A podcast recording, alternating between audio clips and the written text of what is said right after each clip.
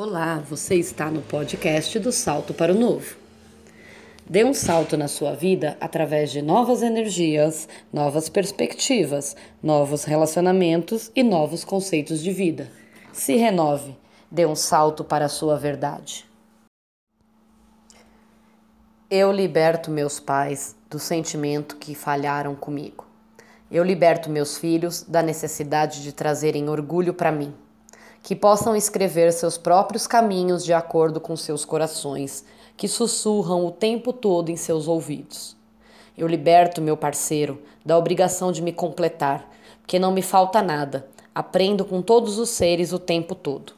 Agradeço aos meus avós e antepassados que se reuniram para que hoje eu respirasse a vida. Libero-os das falhas do passado e dos desejos que não cumpriram, conscientes de que fizeram o melhor que puderam para resolver suas situações, dentro da consciência que tinham naquele momento. Eu os honro, os amo e reconheço inocentes. Eu me desnudo diante de meus olhos, por isso eles sabem que eu não escondo nem devo nada além de ser fiel a mim mesma e à minha própria existência. Caminho na sabedoria do meu coração.